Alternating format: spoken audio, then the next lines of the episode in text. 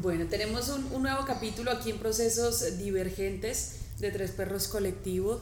Gracias a ustedes por ir avanzando y ahondando en todos estos capítulos que hemos pensado para ustedes en esta segunda temporada. Creo que han sido eh, conversaciones poderosas, han sido conversaciones importantes que mm, a la final dentro de esa misma conversación y esa misma diversidad, pues nos ha, nos ha dado como esas herramientas, eh, nos ha dado también esa intimidad, ese acercamiento, esa honestidad, pues a los procesos de los artistas con los cuales pues hemos estado conversando. Yo les cuento que hoy mm, vamos a conversar con una compañeraza, yo creo que hemos estado muy cerca también de, de este proceso, eh, lo hemos visto también en otros medios de comunicación, en otros escenarios, y ha estado activo precisamente porque tiene, digamos, esa capacidad resiliente de mm, llevar el arte a esos escenarios o a esas esferas o a esos eh, grupos o, nichos donde usualmente el arte no tiende a llegar. Entonces hoy como tal quiero presentarles o quiero que nos acerquemos al colectivo creativo BGA porque ellos y ellas además han tenido una capacidad para crear arte eh, sin barreras, podríamos decirlo, sin límites, teniendo como bandera, por supuesto, la inclusión. Y por eso hoy nos conectamos ya mismo con Sandra Acosta, una de las cabezas y líderes de este proceso y de este colectivo, junto a Julián Villamizar, que también hace parte de la curaduría. Y bueno, vamos a conversar sobre todo esto maravilloso que eh, sucedió y que bueno, a la final nos vamos a poder, digamos, permear y acercar a visiones desde el silencio. Pero antes de llegar a ese punto, pues bueno, saludar a Sandra y darle la bienvenida a Procesos Divergentes. Sandra, bienvenida a este espacio. ¿Cómo va todo? Hola, buenos días. Muchas gracias. Eh, muchas gracias por la invitación. No, pues eh, satisfecha con el trabajo que se ha hecho con la comunidad. Ha sido un proceso muy bonito y pues no, ha sido maravilloso. Claro que sí, estoy, estoy completamente de acuerdo con eso, lo hemos estado conversando y qué bonito que, que vayamos a poder ampliar ahora en otros escenarios esta conversación. Antes de ir a visiones, eh, quiero que hablemos de mm, esto que hemos querido ahondar desde Tres Perros y es eso, eso hermoso que hay dentro del proceso, ¿no? la importancia de los procesos y también los bocetos y el nacimiento de las ideas. Y pues quisiera preguntarle Sandra, y también como voz de colectivo, del colectivo, pues eso, ¿no? ¿Cómo, ¿Cómo llegan a ustedes las ideas o cómo llegaron a ustedes las ideas y cómo lograron volverla eh, un boceto para pues luego finalmente poderla materializar? ¿Cómo nació la idea? Bueno, la idea, pues realmente es un proceso que yo venía trabajando desde hace rato, ¿no? Em, pues mucha gente que me conoce sabe que yo soy mamá de una persona con una condición diferente, ¿no? Eh, cuando yo llevaba a mi hija Geraldine, que ya tiene síndrome de Asperger, a, las terapias hace mucho tiempo, este, yo en los pasillos del hospital, mientras ella estaba en las terapias, yo pensaba en la idea de hacer algo para poder apoyar a las personas eh, con condiciones diferentes y con discapacidad. Porque me di cuenta que, siempre, casi siempre estamos como aislados y, hace falta como, como ese apoyo, como esa colaboración y, bueno, luego eh, yo soy artista también, entonces desde el arte eh, a veces pareciera que el arte es como para las élites y, creo que todos por naturaleza somos artistas, ¿no? Eh, ¿Qué tan buenos somos? Pues eso depende de muchas cosas, pero todos tenemos la capacidad creadora y entonces así em, en el 2018 se me dio la oportunidad de, de hacer un trabajo con unos chicos sordos de la normal, entonces trabajé un proceso fotográfico con ellos y pues gracias al apoyo de la maestra Clemencia Hernández, Em, los llevé a exponer al, al, Museo de Arte Moderno de Bucaramanga, ¿no? Y pues gracias al maestro Orlando Morales y al maestro Freddy Barbosa con esa colaboración. Entonces tuve como esa primera, ese primer trabajo con ellos. y, y, luego pues en el 2020 también tuve la posibilidad de trabajar en Provenza, en, en, un espacio donde también había chicos eh, ya eh, con condiciones de cognitivas, ¿no? Todos tenían problemas cognitivos fuertes y con ellos empecé un proceso y que pues lastimosamente la pandemia dañó todo, ¿no? Y ahí me quedé pues con la curiosidad de que, o sea, a dónde hubiéramos llegado con esos procesos. En el 2020 eh, entonces empezamos a trabajar con Julián y, y, entonces yo le comenté, mira que estoy haciendo esto. Al principio como que no me prestaba atención y ya después pues nos sentamos a hablar le mostré detrás de cámaras de cosas que estaba haciendo también en el barrio con este grupo que había empezado. Y entonces él se interesó y dijo, no, venga, hagamos algo y ya pues en el 2021 eh, ya en la exposición que estábamos haciendo para el Día Mundial del Arte, entonces conocí al resto del grupo y pues también les conté y se interesaron y empezamos a trabajar ya en pro de este proceso, o sea, yo decía, mi sueño digamos que siempre ha sido poder eh, contribuir para que al menos una persona con discapacidad eh, pueda destacarse en el arte, ¿no? Pero pues claro que eso depende de cada uno, ¿no? Es mi sueño, yo no puedo obligar a alguien a que tal vez lo haga, pero sí puedo incentivar y, como sembrar esa semilla y esa curiosidad de que ellos tienen también mucha capacidad creadora y creadora en el arte.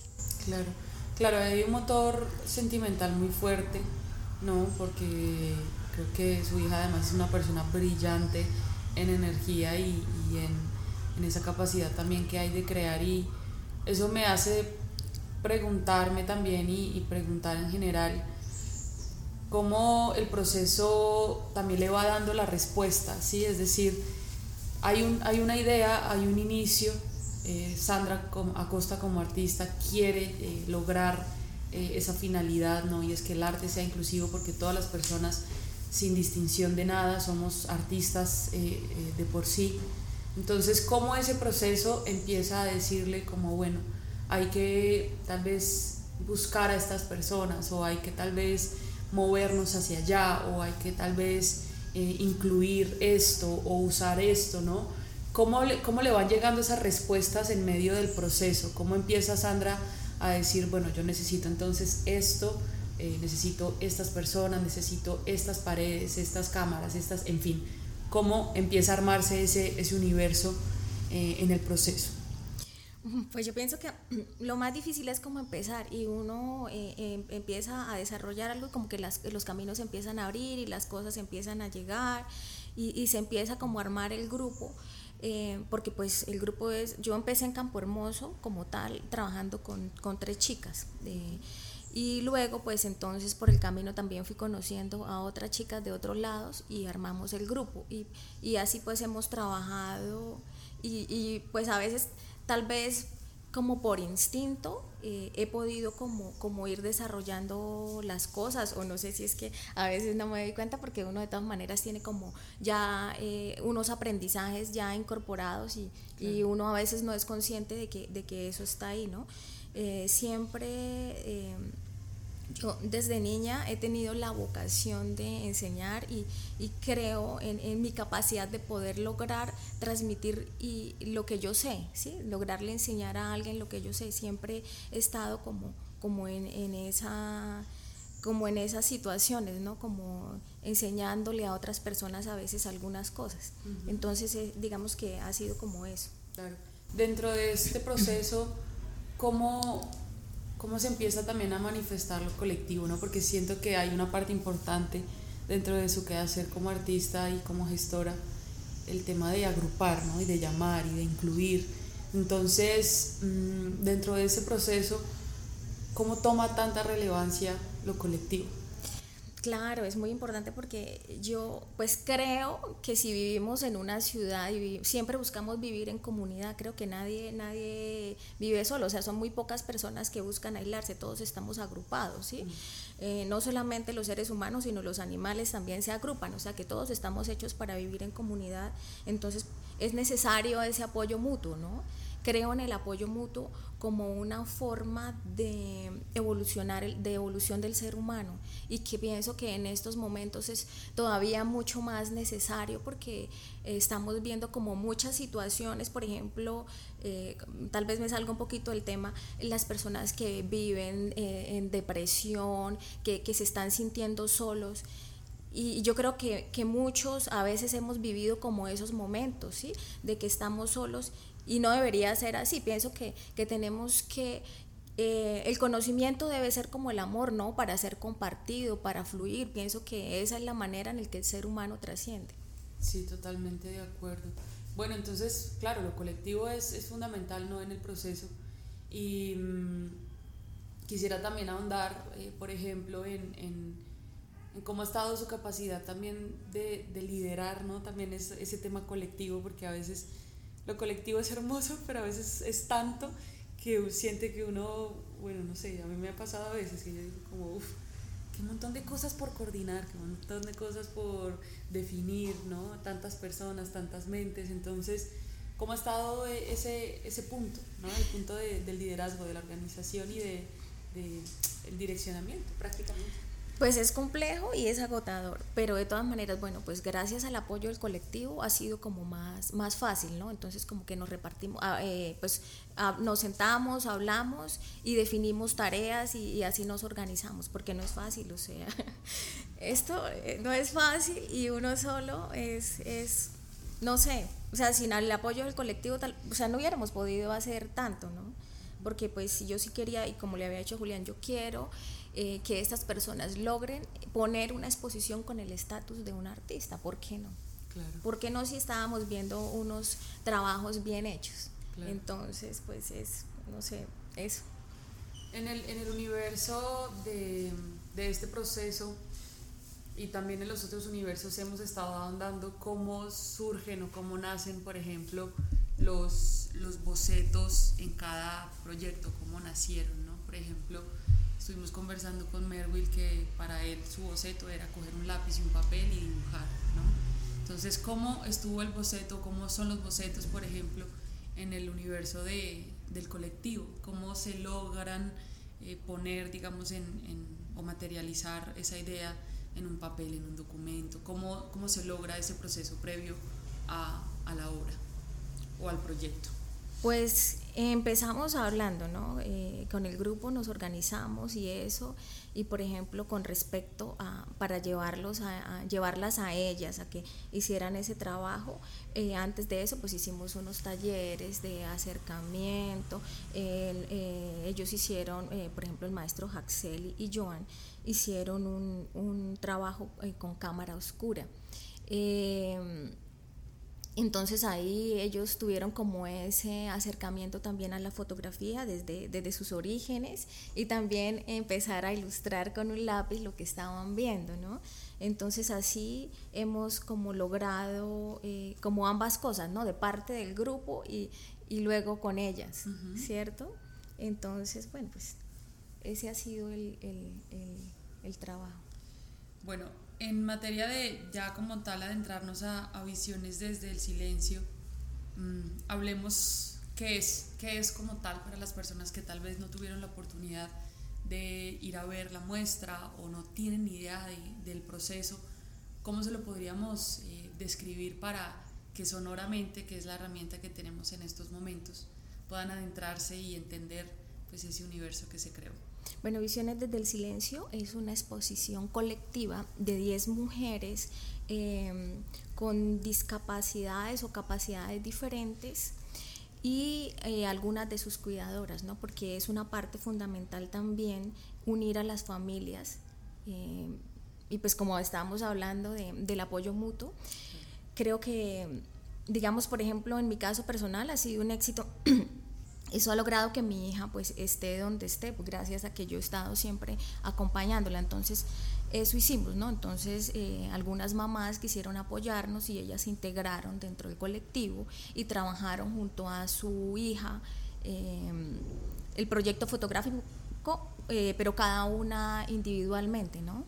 Entonces, son, es una colección de 30 obras, cada una tiene una serie de tres obras de macrofotografía, que no es fácil de hacer también.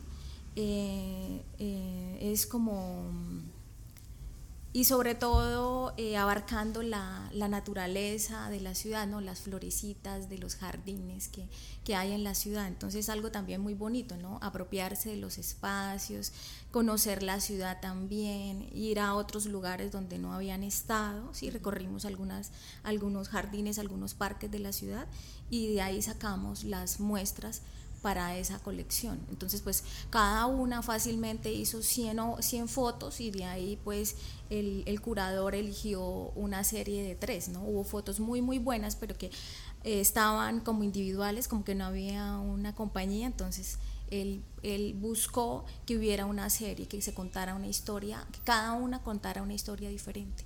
Y eh, entonces a partir de eso también se desarrollaron muchas otras cosas, ¿no? Como el trabajo colectivo entre ellos, el liderazgo. Eh, también eh, funcionó como terapia para ellas porque, por ejemplo, yo pienso que, por ejemplo, tengo Rita, que Rita es una persona que tiene discapacidad auditiva, pero además de eso tiene discapacidad múltiple. Ella tiene como eh, problemas de movimiento, tiene cirugías de corazón, tiene baja visión. Entonces creo que ella nunca había visto los insectos. Entonces al ponerle un lente al, al, al, celular, pues ella empezó a ver los bichos y ella se asustaba. Y entonces ella siempre estaba con su cuidadora y siempre hacían juntas. Ellas son como muy, son demasiado unidas. Y entonces ya llegó el punto en el que ella dijo, ya no más, o sea, váyase usted y trabaje sola y yo trabajo sola. Y luego me ha mandado unas fotos de unas avispas que yo dije, Dios mío. Sí, o sea, el, el trabajo fue muy bonito, o sea, ella se le, se le, quitó el miedo a los insectos, entonces mandó fotos de gusanos y me, y me decía que, que, el rostro de, de, de, los animales. Entonces descubrieron un universo pequeñito que nunca antes habían visto, o sea, que que pasaba desapercibido. Entonces no sé si, si creo que me dispersé. No, está bien, está bien. Impresionante. No, yo me imagino ese proceso y, veo como mentalmente la infinidad, ¿no? Como de reacciones y de diversidad también de, de resultados. Y mm, eso me lleva a preguntarle pues por las personas que hacen parte del colectivo o precisamente pues para Visiones desde el Silencio quienes hicieron parte y acérquenos al universo también de ellas, como quienes fueron, pues no sé si las quieren nombrar todas o si quieren nombrar algunas, las que se acuerden también, porque creo que son un montón además. sí, son 10. Eh, y contarnos, contarnos un poco sobre ellas, digamos como para sensibilizarnos frente al proceso, porque pues a la final ustedes fueron quienes los vivieron, ¿no? Nosotros acá estamos como intentando acercarnos a ello desde lo sonoro y sería, sería lindo como conocer los perfiles de, los, de las artistas, eh, por, qué, por, qué, tema decidieron irse, ¿no? Eh, qué, lograron, cuáles fueron un poco los resultados. Bueno, como hacer que nos síganos acercando, por favor, como a, a ese universo. Bueno, entonces, eh, retomando con Rita, ella, la serie de ella es de los pistilos, entonces ella, pues eso fue lo que le escogió el curador, ¿no? Porque eh, Rita es una de las más trabajadoras. Ella, ella no para hasta que no llena la memoria de su equipo. Entonces fácilmente tengo que revisarle 300 fotos y ella se desespera, a pesar de que ella misma se da cuenta que, que hay unas fotos que no sirven y las borra. Okay. Y vuelve y hace y me entrega el, el equipo lleno que a veces casi es difícil de descargar porque se pone lento y bueno, súper complejo. Entonces, eh, la serie de ella es de pistilos, hay unas cosas ahí muy bellas. Em, eh, bueno, eh, Nicole, las fotos de Nicole, bueno, Nicole es una niña, eh, tiene 16 años, ella tiene síndrome de Down, pero como ella creció en el campo hasta sus 8 años, ella no tuvo terapias, entonces pues su condición es bastante difícil, ella no habla, pero es muy, muy inteligente. Entonces con ella pues tocaba ser como un poco más relajado, sin embargo ella logró hacer los macros. Entonces lo de ella son florecitas eh, y muy bonitas, o sea, con ella también fue muy sorprendente el trabajo porque como ella no habla, uno no sabe. Pues entonces yo le, pues igual yo las trato normal, entonces yo le decía, bueno Nicole, mira, allá en ese árbol hay un corazón, ve y tómale la foto y me la traes, por favor no la vayas a mochar, que quede bien. Y me traía la foto. Luego le decía, mira, allá hay un hongo blanco, eh, eh, tómale la foto y me lo traes. Y luego yo llegué a la casa a preguntarme, y luego ella cómo hizo eso. ¿Cómo sabe? ¿Ella sabe que es un hongo o es que conoce los colores o qué? No tengo idea. ¿Cuál fue, Entonces, o sea, para mí es, es sorprendente, ¿no? Al principio ella no, los primera, las primeras tres clases ella no se incluía, ella no trabajaba, pero entonces, claro, por experiencia, entonces yo le decía a Joana, bueno, yo voy a trabajar contigo y al ritmo tuyo ella se va a incluir. Y efectivamente a la tercera clase, ella viéndonos trabajar, sacó su teléfono y empezó a trabajar. Entonces, y pues yo a veces llevo mi cámara y les presto mi cámara, la monto sobre el trípode cuando hacemos ejercicios de retrato. Em, Lady es una mujer, ya no sé, Lady tiene como 36 años. Ella no está escolarizada, ella tiene su diagnóstico pues es retraso mental leve. Eh, pues tiene dificultad también para, eh, para el habla, pero ella, digamos, a mí me ha sorprendido enormemente su proceso porque ella, ella, ella también es muy juiciosa, eh, vamos a trabajar, ella es incansable, ella siempre está buscando qué fotografiar, ella organiza, es meticulosa. Y un día le dio por empezar a meter los lentes, el lente de la cámara dentro de las flores y se ha hecho una yo casi lloro de la emoción ese día cuando vi esa flor porque esa foto era un eh, universo rosado con una estrella amarilla en el centro. Pues, y entonces yo dije, Dios santo, esto es lindo. Y las fotos de ella entonces son unas fotos con unas curvas muy sensuales, a mí me parecen sensuales las fotos de ella. Eh, son, entonces están dentro de las flores, ahí no hay una flor explícita, sino ella captó es como el, la esencia de la flor por dentro, entonces ella decía que, que habían puntitos, o sea, es el descubrimiento para ellas de que tal vez nunca pensaron que había dentro de una flor. Ella encontró todas esas curvas, son, no, las fotos de ella son divinas. Em, eh, tenemos las fotos de Rocío. Rocío es una persona también sorda. Ella es, ella sí, ella es una persona que tiene familia, ella trabaja, tiene un hijo, tiene su esposo. Eh, ella es muy observadora, ella es demasiado inteligente. Con ella no es tan difícil. Eh, a veces lo difícil con ella es el temperamento. Ella tiene un temperamento muy fuerte. Ya. Entonces, pero ella es muy trabajadora, muy observadora. Entonces ella veía que una mosca, que entonces lo de ella fue como, como la historia de, de un insecto. Entonces las fotos de ella son eh, una hormiga, pero muy bonita.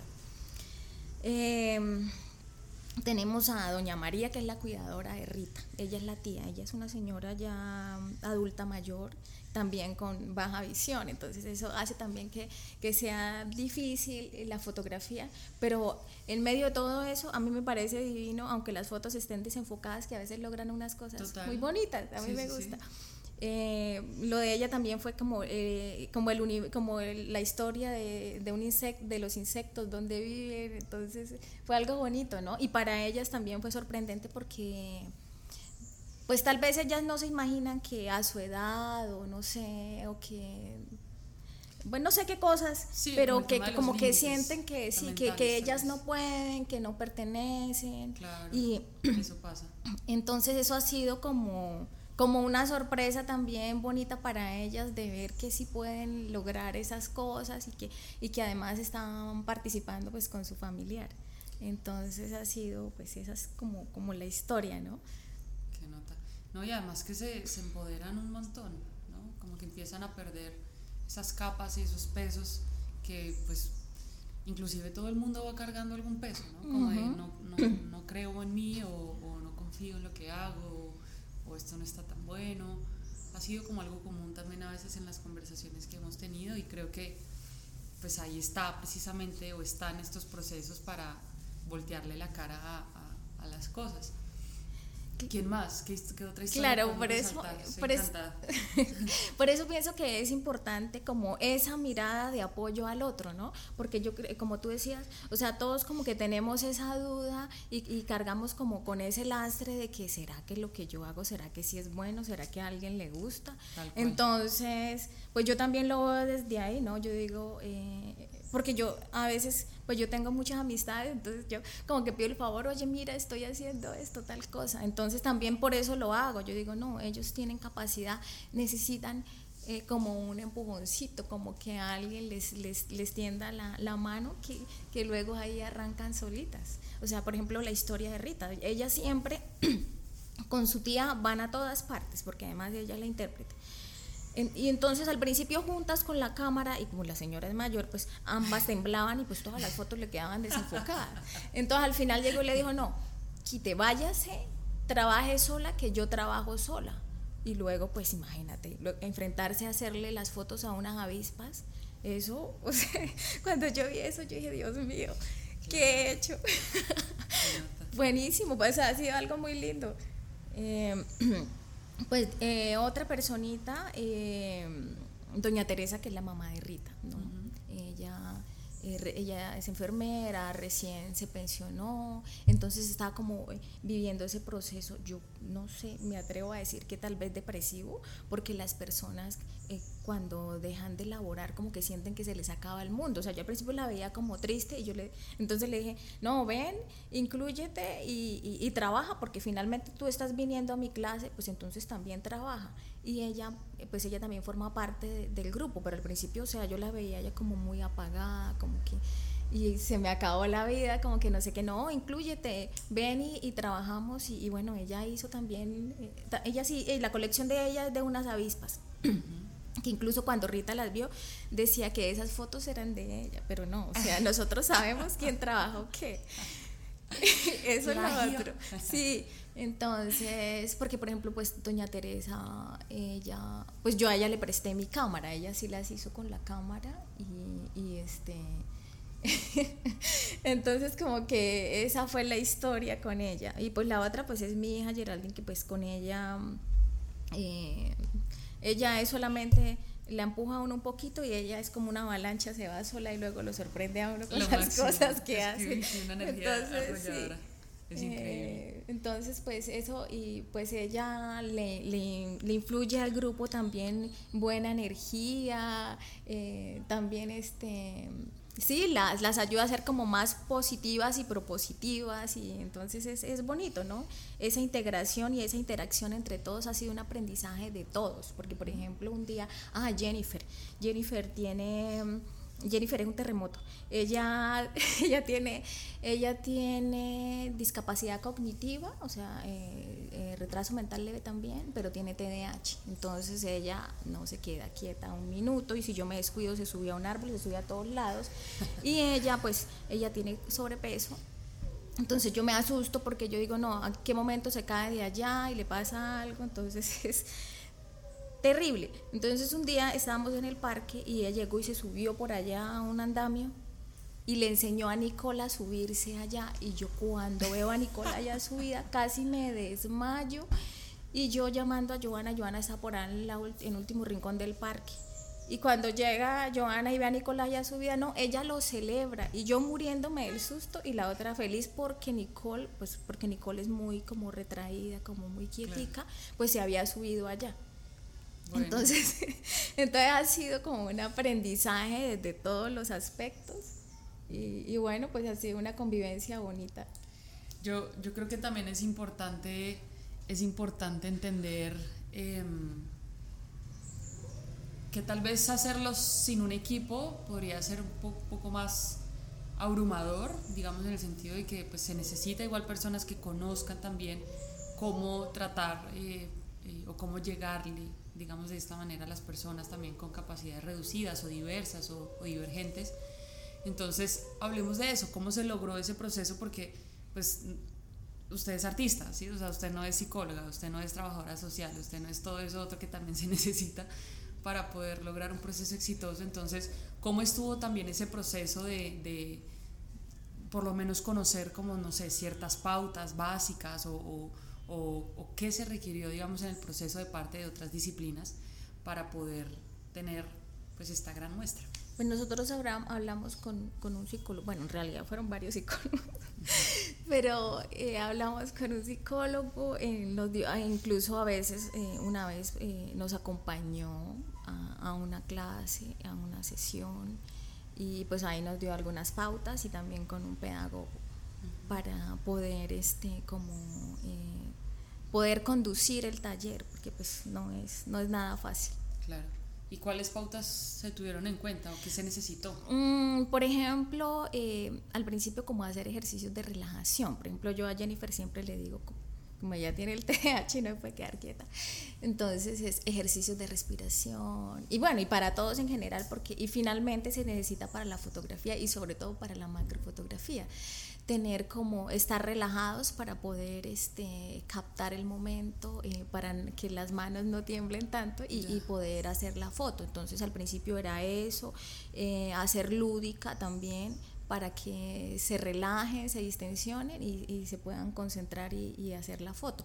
Y lo otro también es el trabajo en equipo. Entonces eh, finalmente los poníamos, las poníamos a trabajar de a dos y que fuera una liderando a la otra y luego cambiaban. Entonces eso también eh, ha sido eh, importante para poder lograr lo que eh, sacar adelante el, proyecto. Claro, sí, no, yo creo que, es vital o, entender que fue vital tener, digamos, esos conocimientos para poder tener, digamos, estos resultados. Y mm, en medio de este proceso, quisiera también que, que conversáramos como tal sobre pues esta técnica que usted ha nombrado una y otra vez, ¿no? que es la macrofotografía. Mm, acérquenos también a, a, eso porque pues usted lo dice y no, no, no logramos, o bueno, seguramente algunas personas no lograrán entender cómo de qué va. Entonces hablemos de eso para entender cuáles fueron también estas decisiones que se tomaron en cuanto a la técnica. ¿Qué es y por qué también se, se, se definió esto? La macrofotografía es, bueno, lo macro es traer lo pequeñito, lo micro, a volverlo grande, a lo macro, volverlo visible. Entonces, ahora que lo pienso, es como una forma poética también de lo que hemos hecho, ¿no? Eh, con la población, ellas estaban por ahí y nosotros ayudamos a que ellas a partir de un proceso se volvieran visibles a través de la macrofotografía. Entonces, sí. Entonces era eso, ¿no? Eh, por eso hablaba de que, por ejemplo, para ellas fue todo un descubrimiento encontrarse que dentro de la flor habían pepitas. Decía Lady, habían pepitas dentro de la flor.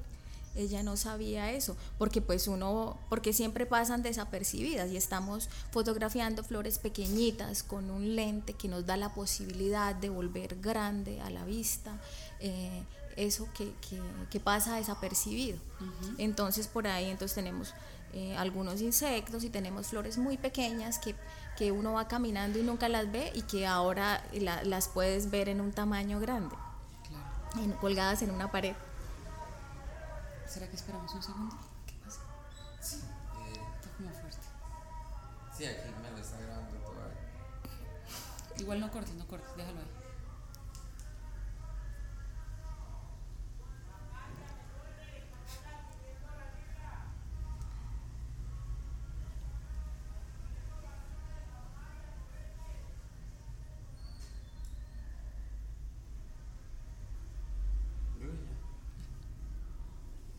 Listo, yo creo que, que, también va a ser importante, Sandra, conversar sobre el revelado. Yo creo que hay algo hermoso en, en, en ese proceso de que está luego, ¿no? De la captura, que es poder revisar lo que se hizo, eh, encontrar sorpresas, encontrar desilusiones también, cosas feas, cosas bacanas. Yo creo que eso hace parte de, de la magia del revelado. Y bueno, hablemos de cómo estuvo ese proceso, porque entiendo que Julián también estuvo ahí luego, digamos, en la parte curatorial Mm, pero me interesa eso, cómo estuvo ese proceso de revisión, de, definición, de decidir qué era lo que iba a estar, digamos, en, la muestra.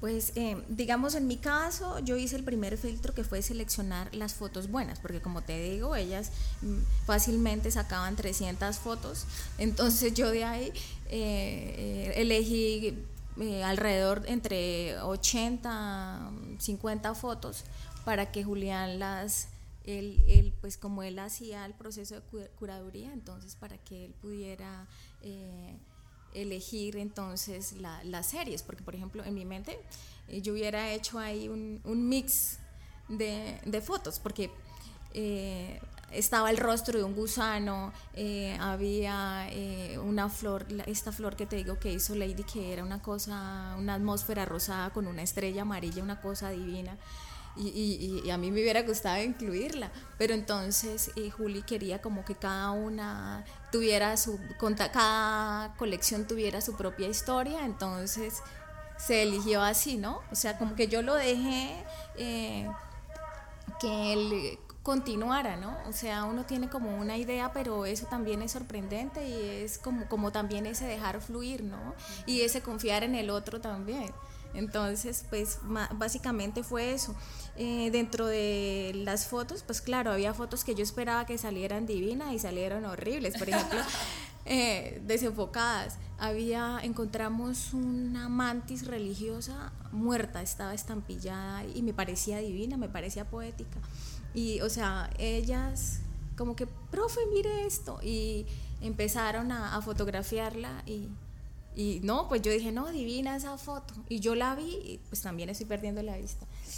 Este, entonces yo la vi en pantalla y dije, buenísima. Y cuando voy a verla en, el computador, ya no, o sea, no. No, no servía. Entonces la decepción, ¿no? Entonces, pero no, eso es, eso es como todo, ¿no?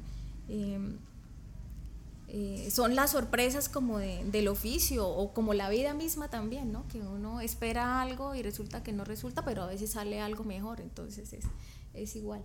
Claro, y además también tener eh, o estar en esa capacidad de, de despojarse, ¿no? De lo que uno quería y atesoraba y esto es lo que tiene que salir, es lo que tengo que lograr y pues a la final no se logra, se logra otra cosa. Entonces creo que también me imagino que hizo parte de de ese proceso también de soltar. Em, pasa a veces en la cerámica, por ejemplo, ¿no? que uno hace y hace y luego se parte. Es como, pues, no, no, no sé qué, qué, se puede hacer. Tocó dejarla ir. No se puede hacer nada, exacto, hay que dejarlo ir.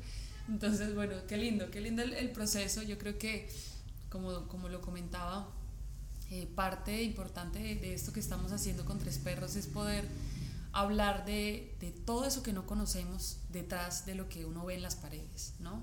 que es todo eso que pasa antes, que es todo eso que uno de, suelta, despoja, em, que es todo eso que uno eh, necesita, digamos, también entender, o que son esas respuestas que también le llegan a uno. Entonces quisiera, em, quisiera también que habláramos de cómo estuvo el proceso ya de, de, la materialización de cada foto, ¿no? de cada artista, cómo se logró también el montaje eh, en, en el espacio que se logró y eso, ¿y cómo estuvo la recepción de la gente? ¿Quiénes fueron? ¿Qué dijeron? no, pues eso fue algo complejo, un poco estresante también. Claro. Y este, pero no, es, la respuesta de la gente fue, fue muy chévere, fue muy bonito. En cuanto a la el trabajo fotográfico, bueno, las obras se mandaron a imprimir en Bogotá. Eh, en, en 100% algodón, ahora mismo no recuerdo el material, Em, están bien eh, montadas las obras con su marco, con su vidrio, todo eh, perfectamente hecho. Em, los, los, marcos los hizo el maestro Joan específicamente para esa obra, porque eso hablamos, ¿no? Si era naturaleza, qué colores, cómo lo vamos a hacer, ahí nos sentamos a elegir. Y entonces, bueno, eso fue toda una disertación eligiendo qué, en qué material, porque yo, por ejemplo, al principio yo quería en, un material em, brillante, satinado, entonces costosísimo. Pero no se logró porque pues eh, también con lo de la pandemia muchos materiales han dejado de llegar, están muy costosos, entonces ya nos dijeron que, que no, que no había, entonces nos fuimos por, por algo natural, entonces el algodón este y, y ya, bueno, y luego en el montaje de la obra, pues ahí también tuvimos el aporte del maestro Carlos Prada que nos ayudó con la museografía y Julián y bueno, y pues también gracias a, al Museo de Bellas Artes que nos abrió el espacio también, eh, al maestro Mario, que pues bueno, dijo sí y pudimos hacerlo ahí. Entonces, pues esto es, es ese es el apoyo mutuo y el apoyo que todos necesitamos, ¿no? Que, que muchos sectores eh, digan sí a los procesos y, y, para poder llevarlos a cabo. Sí, yo creo que eh, ahí es, es, clave la, la juntanza y, y, también ver como que otras personas o espacios o actores van resonando ¿no? con esos procesos que uno lleva eh, a cabo, esas ideas que uno tiene y bueno, de idea en idea y de conversa en conversa se va dando, ¿no? Entonces, pues Sandra, gracias por haber conversado con nosotros hoy en Procesos Divergentes Y no quisiera irme sin decirle a las personas cómo pueden conectarse con el colectivo, cómo pueden estar más cerca, eh, no sé, tal vez redes sociales, eh, tal vez, no sé, un correo, un número, en fin, creo que puede ser eh, importante conectar. Sí, no, agradecerles a ustedes por el espacio, por, por habernos invitado, pues invitar a las personas a que nos sigan en, en Instagram, Colectivo Creativo BGA y en, en Facebook. Eh, también quisiera agradecerle a un montón de instituciones y de personas porque pues fue gracias a esto que se logró eh, al Ministerio de Cultura por, por los aportes, eh, a, la beca BGA de BGA Cree en tu Talento, sí, del Instituto Municipal de Cultura y Turismo, al director Luis Carlos Silva, a nuestro alcalde Juan Carlos Cárdenas, a Mario, eh, ahora me olvidó el, Mario Gómez, el director de, la Casa Museo de Bellas Artes, la Casa Custodio García Rovira, y bueno, pues a, muchas, a muchas personas que, se me olvida, bueno, nombrar, a mis compañeros, a Julián, a Joan, a Juan David, a Jaxel, y bueno, y a las chicas y a, a todos los que nos han apoyado, que, que es mucha gente, porque por el camino siempre uno va encontrando entonces, no, pues gracias. Lo máximo. Un abrazo gigante para ellas, ojalá nos escuchen todas estas eh, mujeres fotógrafas que hicieron parte de este proceso de visiones desde el silencio. Y bueno, quédense conectados porque, por supuesto, vendrán más capítulos. Y esto fue una conversación más